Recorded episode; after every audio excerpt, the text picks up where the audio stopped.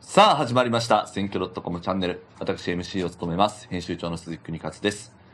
そして、本日のゲストは、元衆議院議員の豊田真由子さんです。よろしくお願いします。お願いします。さあ、行きましょう。本日のテーマはこちら。5人組派？新リーダー派？安倍派？どうなる？ということで、えー安倍元総理の銃撃事件から1年が経ち、えー安倍派、まあ、清和会ですね、の動きが新しくなっておりますが、豊田さんは安倍派って、もともとその政治の世界に入られたのも安倍さんあ、それは全然、とはまた、それはまた別公募です。勝手に公募はい、で、はい、はい。なんかあの、まあ、この日本をね、こええのままではダメになるかなんとかしなきゃって言って、自民党のホームページ見て、ええたまたま空いてた公募に勝手に応募してるだけで、別はいにどなたかの引きがあったわけでもないし、うんあの、後ろ盾があってやられたわけでも、本当にあの、一人、一人ぼっちの人。はいはいはいはい。え、豊田さんと安倍さんとのご関係っていうか、こうなんか、当時の思い出ってなんかあるんですか？あ、あの、ええ。まあ、議員になってから、もちろんいろいろあるんですけども、はい。あのね、いろいろあるんですけど、はい。やっぱり、あ一番こう、あこの方と思ったのは、うん。私、まあ、私に限らずですけど、はい。とにかくこう若手とか新人の議員とか候補者って、もうとにかく地元でむっちゃいじめられるんですよね。はいとにかくはい、むちゃくちゃやられるんですよ。はいで、それを、うん。まあ、あの、助けてくださったえことがあって、あの、具体的に言うと、あの、ギネスの私たちは、これ、まあ、ここでも前話しましたけど、うんその支部長になった時に、うんまあ、階段から突き落とされて、骨折、骨折して、うんまあ、3ヶ月松葉杖だったりとか、まあ、いろいろあるんですけど、そういうのを、私は自分からそんな、言わ、全然言ってなかったんですよ。だけど、そういうのってすごいわーって広まるんですよ。うん。だって、県連も知ってるし、周りの国会議員とかも知ってるし、うん。その、まあ、県、市長さんとか県議さんとか市議さんとかがうん、わーわーやってるのって結局こう伝わってくるわけですよ。うんうんうん。で、その時に先輩のね、やっぱうん。議議員さんとかがすごくこう、いや、あの、いじめないでやってくれるじゃないけど、うん。こう、取り出してくれるんですけど、はいもう全然ダメだったわけ。えで、それって今考えれば、はい。その何かその、私に限らずですけど、その候補者とか議員が悪くていじめてるっていうよりは、はい。はいその結局みんなで公募に、同じ公募に応募して、うん。あの、こいつが受かって自分が落ちて、で、本当は俺らが衆議院議員だったのにっていう気持ちだから、うんうんうん。そうですよね。あの、どうやったってこう、うん。この人がどんなに頑張ろうと、うん能力があろうと仕事がしようとできようと関係ないわけですよね。関係ないですね。うん。あとはその、金持ってこないとかね。うんうんだから、そういう話なので、はい。私はだからなんとか頑張って認めていただこうと思ってたけど、うん。まあ基本どうにもならないもんなんですよ。うん。で、それはもうね、全国津々浦々での、はいはいはい。あの、公認候補をめぐって、まあ、起きてる争いじゃないですか。はで、その時に、はい。えっと、えっと、多分、その時に派閥の町村会長が、はえっと、安倍総理に言ってくださったんだと思うんですけど、安倍総理が、えまあ、その、えっとね、まあ、みんな、皆さんいじめるんですけど、基本的に選挙に通ると、ええ。あの、大体の方は、はい。おあの収まる。収まるんですよ。うんうんみんな勝ち馬に乗りたいから。はいはいはい。内面は知らないけど、はいそのひどい、わーって怒ったいじめが、うんえっと、全部じゃないけど、うんあの、収まるんですけど、やっぱ収まらない方いるんですね。はいはいで、その方に、まあ市長さんだったんですけど、え安倍総理が、あの、電話をしてくださったんですよ。えうんえで、やっぱり、あの、現職の総理が、やっぱり、ええあの、ね、首長さんに、あの、電話、うん。なんか、なかなかなかなかない。なかなか市役所でも超びっくりした市役所も騒然としますよね。総理から電話かかってきました。で、はい。もちろんね、そんなこう、いじめないでくれみたいな話じゃなくて、うんもっと上手に、はいはいはうちのトヨタお願いしますね、みたいな感じだと思うんですけど、えーで、それをなんで私知ってるかっていうと、ええ。その市長さんから電話かかってきて、えまあまあまあ、あの、だからお前なんかチクっただろうじゃないけども、総理から電話が来たけど、みたいな。えでなんか、ええみたいにな。で、総理も、えっと、国会議事堂の廊下ですれ違うときに、はいおっと、あ、こっち、ここうだな、こうやって、はいおっつって、言っといたから。えかっこいいっすね。でもね、うんこの話にオチがあって、はいそれでも全然いじめ収まんなかったんですよ。全然収まんなかったんですよ。総理ごめんなさい。その、安倍総理の力をもってしても。そう、だからもうダメですよ。できることないでしょ。そうですね。もう他に言える人いないです、収まんなかったです。むしろ、なんかお前チクりやがってみたくなって、いや、私チクってないっす、みたいな。えーでもね、私ね、今そう、今日この話をしようと思った時にすごい思ったのが、えやっぱね、平身低と心から、すっごいあの、認めていただこうと思って頑張って、あのーもう本当にもう、とかブクブクしてたけども、多分そうやってやればやるほど、うんなんか、相手を図に乗らせるだけなんですよ。なるほど。これは。もうだ、どっかで割り切んなきゃいけなかったかもしれないってことですか？だから、こう、なんとか頑張れば、きうんあの、認めていただけるに違いないっていう、その、えっと、もうタまターゲティング、目的の設定が間違ってたってことで、あの、これはね、全国のいじめられているあの候補者議員の方に私が切に言っておきます。平身帝とヘコヘコしても多分収まんない。いやー、もうなんか、まあ、安倍総理の凄さとなんかもやっぱり政治の世界の残酷さを 非常にこう、考えさせられるエピソードですね。でも本当ね、あの、そんなことは押してくださるとかってすごいね、うんなるほど感動しましたねいや、。それはでもすごい素敵なお話ですね。今後の展望をですね、お伺いしていきたいと思います。えー、その前にまずこちらのスライド出ますでしょうか。えー、安倍元首相の銃撃事件から1年ですね、現場に長い列ということで、まあ、安倍さん亡くなられてちょうど1年が経ちましたけども、えー、まあ、この1年の、まあ、安倍さん亡くなってからの、その政治の世界での影響、豊田さんどうご覧になってますか？いや、それはやっぱりあの、大きくて、うん。あの、まあ、その、政治思想っていう面でも、うんうん。政局っていう面でも、うんぱり安倍さんがあの亡くなられたことの、うん本当にこう穴というか喪失感っていうことの、まあ、実際的な影響も、うん。それはすごく大きいと思います。ただやっぱり政治ってちょっとドライなところがはいあって。あのもうそれは本当に悲しくって、うんあのみんな大変なことなんだけれども、まあうんでも先に進まなきゃっていうこう、うん、ドライなところもありますね。なるほどやっぱりまあ、まあこれちょっとこういう言い方もあれかもしれないですけど、もし安倍さんが亡くなられていなくて今もご存命で、えー、まあ政治家としていらっしゃったら、例えばなんかこういうところは今違ったなとか、なんかこういう変化があったんじゃないかって、こう、豊田さん考えるところってありますか？うんやっぱりね、政策結局こう、もちろんその与野党もそうだし、自民党の中でもいろんな意見があるし、はい支持者の中の一つもいろんな意見があるわけですよ。うんでそういう時に、やっぱりあの、いわゆる保守派って言われる、うん、こう全体をうん。まとめられるのはもう安倍さんしかいなかったっていう状況なので、はい。こう、例えば保守派の人の中でもいろいろこう、意見が違う争いがあるところを、最後こう安倍さんがまとめると、それにこうちょっと納得してなかった人たちも、うん。まあしょうがないって納得させる、やっぱり力があったので。だから岸田首相とかはそれをすごくやっぱり頼りにしていてあ、の、まあそれはあの防衛政策でもそうだし、うん。あの、そういうこう、本当対立軸がすごく大きな案件であればあるほど、うん。あの、まとめてくださるっていうのがあったので、うんうんまあただ実際こう政策がどう違ったかっていうよりは、うんうーん、そうですね。やっぱりこう、みんながどういうふうにその意見を集約させていくかっていうところの、あの、がすごく違ってきたと思うし、やっぱりあと、こう、保守派の、論客の人とかもそうですけど、こうなんか漂漂流しちゃってるところがありますよね。はいはいはいはい。あの、どう、どうす。すればいいええかっていう。そうですね、うんはい。なるほど。ありがとうございます。はい。ということで、えー本日の本題に移っていきたいんですけども、えーこちらスライド出ますでしょうか。先日安倍派の中で総会が開かれ今後について議論されましたが、かなり話が割れているようです。え5人組派、そして新リーダー派、安倍派対立という記事ですけれども、えーまあ簡単に整理をすると、えー塩谷さん、そして下村さん、まあ今の安倍派をまとめている方々と、えーまあそのちょっと若い世代の方々、5人組で集団体制やっていきましょうよという方々との間で、まあ意見が割れていて、えー塩谷さんや下村さんっていうのはあくまでも派閥の新しいリーダーを選出して、えー体制を作っていくべきじゃないかという考え方。で、それに対して若い方は、まあ5人組で運営していくのがいいんじゃないかっていう、こういう違いということでいいですかね。整理としてはうん。というよほう、りは、ほう、ほ結局みんな自分がやりたいっていう人が多い中で、う。はい、自分がはい。やりたいけど、はい。今じゃあみんそんなに全員ほぼたの、ね、束ねて、あのうん自分が出してもらえるとはちょっと思えないから、うん。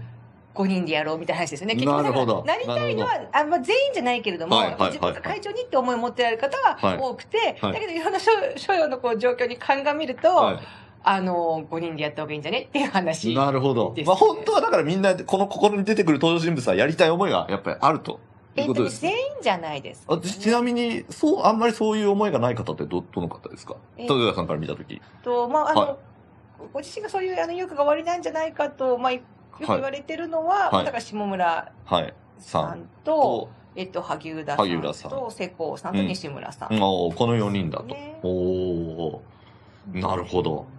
えー、これ、豊田さんは、はい。まあ、安倍派、まあ、安倍さん亡くなってから1年経って、はい。もうまあ、純粋にその、派閥の論として、うん。やっぱり一人の会長を選出すべきだと思いますか？あるいはやっぱりこのタイミングではまだ早いと思いますか？あのね、タイミングりは、ええ。まあ、まあ、もともとね、はい。いあの、一般論として言えば、うん。派閥のうん。トップをめぐって争いが起こったら、それはもう通常で、うん。そこでこう、争いが起こって負けた方は、あの、分裂するとか、うんうんうん。変な党まで離党するみたいな話とかも、うん。まあ、これはもう歴史上こう繰り返されてきたので、はい。別に今回なんか、うわ、揉めてるじゃんとは全然思わなくて、うん。それはもう揉めるものなので、なるほど。ただ、今回のやっぱこのケースの特殊性としては、うん。あの、まあ、安倍先安倍先生って安倍会長っていう、やっぱりこう、すごく、うん。あの、大きな影響力を持っておられる方が突然亡くなられて、うんうんで、やっぱりこう、そのじゃあ安倍さんの次って誰なんだっていうことを、うんうんうん。多分ご本人とかもその周りの人もみんなこうまだ全然決まってなかった時なわけですよ。で、うんうんうん。大抵、あの、歴史を見ると、あの、うん。後継指名をするわけですよ。はい。今の会長さんが次は誰だって決めるっていうのが、まあそうしたらみんなが揉めるから。うん。だからそれがないままなので、っていうこととか、まあ100人っていうちょっと大所帯はい。なんだってこととかはありますけど、まあまあでも、揉めますよね。うん。で、どうするのが一番いいかっていうのは、それは皆,、はい。皆さんが派閥の人は今、どうするのが一番いいかなって考えてるわけですけど、ええええあの、でも、とにかくやっぱ一番のプライオリティは、はい。派閥としての、えその、まあ、人事とかも含めて、政策への影響力とかも含めて、派閥としての力えがうん。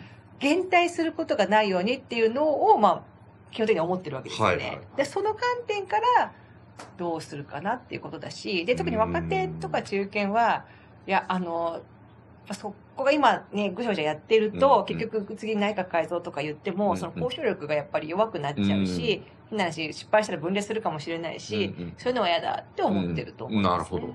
これ、ちょっと我々も外から見てて見えにくいこと、ぜひ豊田さんにお伺いしたいんですけども、はい。今、まあ、あ安倍派100人いらっしゃって、例えばなんですけど、その中でまあ一人こう、えっ、と、次の派閥の候会長候補だと思われてる萩生田さんに、うん。萩生田さん会長出るのがついていくよっていう人って、うん。100人のうち何人ぐらいいるイメージなんですか？あ、いやね、そんな、ええ。昔と違って、ええ。昔はその、この人のためはい。はいにこう、心中しますみたいな、はいはいはい。それがザ政治だったと思いますけど、今はなんか良くも悪くも多分そういうのは結構薄れていて、そうなんですか。うん、なんかこう、自分がこう、じゃあ派閥を出ても離党してもみたいな話では全然ないので、多分みんなななんか、うまく決まってくれたらいいなっていうふうに、えー多分多数の人は思っていて、じゃあ100人って、うん。あいつ萩生田派、あいつ西村派みたいな感じではない？あ、じゃあ全然ない、ないと思います。へえでそれぞれの方はやっぱりあの、まあ一応、一応派閥としては一つの派閥なので。まあすごくこう、あの、なんていうかこう、みん、それぞれこう、今、若手の獲得に、躍起っていう感じだと思う。ので、ああとはだから森喜朗はいはいはい。首元首相ですよね。うん。森さんの影響力はやっぱり今でもすごい。あのーそうですね。お森ー喜朗元首相のもう、なんか陰性に戻ったっていう感じじゃないですか、へえ。豊田さんが、まさにこう、あの、派閥所属していらっしゃった時も、やっぱ森さんの影響力がすごかったんですか？あ、だから私はちびっこだったので、ええあの、そこまでのあれは、あの、わ感じな、わからなかったですけど、はい。こう歴史をこう振り返って、こうやって今になってこうやって見てみると、はいああ、やっぱりもう、いろんなところでなんだな。なるほど。あのーまあ、結局ね、もう、あの、うんうんうん清和県もまあ歴史を紐解くともいろんなことがはい。あって、あの、分裂して、うん離党して、とかもうそれはもう凄まじい歴史があるわけですよ。うん。あの、なのでね、まあで、まあちょっと言いませんけど、まあええええいろんなこう、今もね、以降もこう、引きずるようなこともこう、あったりもする中で、はいやっぱりこう、森も首相ほどのこう、歴史とね、あれと人脈と持ってる方がやっぱり、え今、じゃあ誰がいるかっていないですよ、なるほど。これさっき、あの、豊田さんのお話にも出ていた、うんまあ、例えばこの今若手の、こう、なんていうんですかね、囲い込みに必死なんじゃないかみたいなお話あったんですけど、こう具体的に、こうまあ、派閥のトップ争いってなった時の、若手の囲い込みってどうやってやっていくもんなんですか？あのーええ。今急にっていうよりは、その平時からずっと、もちろんもちろんあの、安倍会長がいらっしゃったこととかからも、やっぱり皆さんこう、えっとね、例えば勉政策の勉強会みたいのはいはいはいはをい、えっと、主催されて、あのーそこで、まあ、テーマが毎週こうあって、それにこう役所の人を呼んで、うんうん。あの、勉強会みたいのをこうやっておられたり、うんうんうん。あるいはその夜とかにこう食事会みたいのがあって、うん。まあその先生が主催で、まあうん若手が集まって、はい。まあご飯食べながら意見交換をいろいろしたりっていう、はい。あの感じですよね。こう、や、やんわりとこうじわじわと、えあのー、俺、俺どついてこいみたいな。どう？もうじゃあ、若手の銀さんからするともう囲い込まれに来てるなみたいなの結構わかるんですでも、はいあの、その、ここにしか行っちゃいけないみたいなルールにうわはないので、ないんですね。はいはいはい。あの、何々先生とご飯食べて、何々先生とご飯食べて、何々先生とご飯食べて、美味しかったみたいな。ででもそんなになんか私は本当になんかそういうことの力学を、ええすごいおどろおどろしいものを、ええあの、分かったようにやったわけじゃなくて、ええそう呼ばれて、先輩にこう、呼ば誘われて、あええの勉強会誘われて、普通行くじゃないですか。はい同じ派閥だったら。はいはいだからいっぱい行ってました。なるほど。でも、でも別にトイラさんが特別だったというか、トイラさんみたいな考え方で派閥に参加してる方も少なからずいるっていうことですよね。その、あ、あみんなかそうだと思う。ええみんなこう、わちゃわちゃわちゃわちゃわちゃわちゃわちゃ若手はね、いっぱいいたから、ドロドロ。ロの争いをこう、みんなした、してるわけじゃないってことです。それを分かってやって、これはそうなんだなって分かってや参加してる方もいると思うし、なるほどもちろんこう、ほら、3代目とか、はいね、はい4代目とかの方はそれを見て生きてきてるわけで。なるほど。でも私なんて本当にこうなんか、あの、赤ちゃんみたいなもんいやいですから。そんなことないと思います。もう本当自分でこうしてこう、ね、いい仕事がしたいって、国、良い国作りよ、みたいな、ウキューみたいな感じで来てるだけだから、そんなおどろおどろしいことの、あの、あれだとは思思わずっていうか。なるほど。はあこれ、今後の展開として、まあまあ、まあ別にあの、本当豊田さんの個人的な予測でいいんですけど、うん今この、えっ、と、新しい会長を選ぶ派とう、ん。5人組でやっていく派が分かれていて、どっちになりそうですか？うんやっぱり流れというはか、では、やっぱ5人でやっていく方にそうですかつくんじゃないですい。か、えー。まあ、いろいろそのね、説はあって、こう、うんうん5人体制でいくか、うん。あの、その会長とはい。総裁候補を分けるかとか、はいはいはい。まあいろいろありますけど、はい。ただまあ、あの、まあみんながすごいこう納得する形はやっぱり難しいので、あの、ちょっとこう遺恨を残しながらうん。まとまっていくしかないんじゃないですおかね。ーこれでも例えばまあ5人組が中心となってうん、やっていくってなった場合、当然、下村さんと塩谷さんっていうのは、うんまあちょっとこうふざけんなって感じになるんじゃないですか。うんそその場合は、例えばこう派閥が割れてったりとかっていう可能性あるんですかね。すごいお答えしづら言いそうな。言いづらいです言いづらいですか？はでも割れるときは、は要するにブロックで割れるわけですよ。ね。はいはいはいはいは誰が誰についていくかみたいな話と同義なのい。で、なるほど。そこが多分その、えっと、世代がこう違うと、で、うんうん。ボンボンボンって世代がありますようんね。うんうん。で、ここにいる方は多分その派閥のをめぐってのうんうん。分裂とか、うん。こうなんか、その歴史の感覚がまだ残ってる方で、うんこの辺の方はなるべくこうなんないようにしようと思ってて、うんうん。この辺の人たちはもう絶対そんなのやめてよと思ってるから、なるほど。あの、昔みたく、じゃあそれでガッて割れてガッてついていくみたいな、あ、の、命かけてついてきますみたいな動きに、いやなんか聞いてる限り、はいここの辺の人たちはみんななんかうまくまとまってほしいよなっていう感じ。ああ、そうなんですね。なんかその辺がやっぱりこう一般的な派閥のイメージと、ちょっとやっぱこう変化してるというか。あとそれは本当にそうで、ええその派閥、まあそれは小選挙区になったってこともありますけど、はあの、あとやっぱ政治のドロドロの具合もやっぱり、まあありますけども、まあやっぱりこういろいろ様変わりはしていて、いや、うん。民間の企業とかってそうじゃないですか。昔はきっとこうなんかその社内派閥みたいなのがあって、はい。あいつを追い出せとか、落とし入れてなんとか、今もあるけども、うんうん今の若手の人って、うん。もうそんなことよりこう、プライベートでゲームしてるっていう時間がそう まあまあまあまあ。ちょっと平日世界また違うけれども、やっぱりそうよ世の中の、こう、あのー急激な変化をうん。ちょっと反映してるようなところはやっぱりありますなるほど。そうは言っても、あの、生きるか死ぬかですけどね。これ最後の最後にお伺いしたいんですけど。まあまあ、まあ、あの、一旦その、仮にですけど、はい5人組体制になりましたと。はい。それでも、まあ最終的にゆくゆくは、こう、誰か一人がこうトップになるうんまあ、それはそうでしょうとね。して、うんうん。東谷さんは誰になると思われますか？そうわけねえ じゃあ、じゃあ、じゃあ可能性のありそうなのは、やっぱり、大園先生もご立派ですから。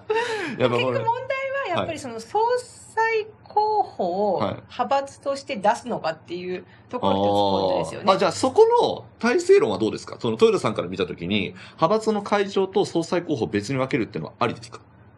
あるんじゃないですか？ありだおそれってなんかこう、外から見ると、なんか例えばその派閥のなんかこう人たちに、まあ内閣に入ってもらう人事とかの時に、なんかど、どっちがどういう影響力をこう持つんですかね？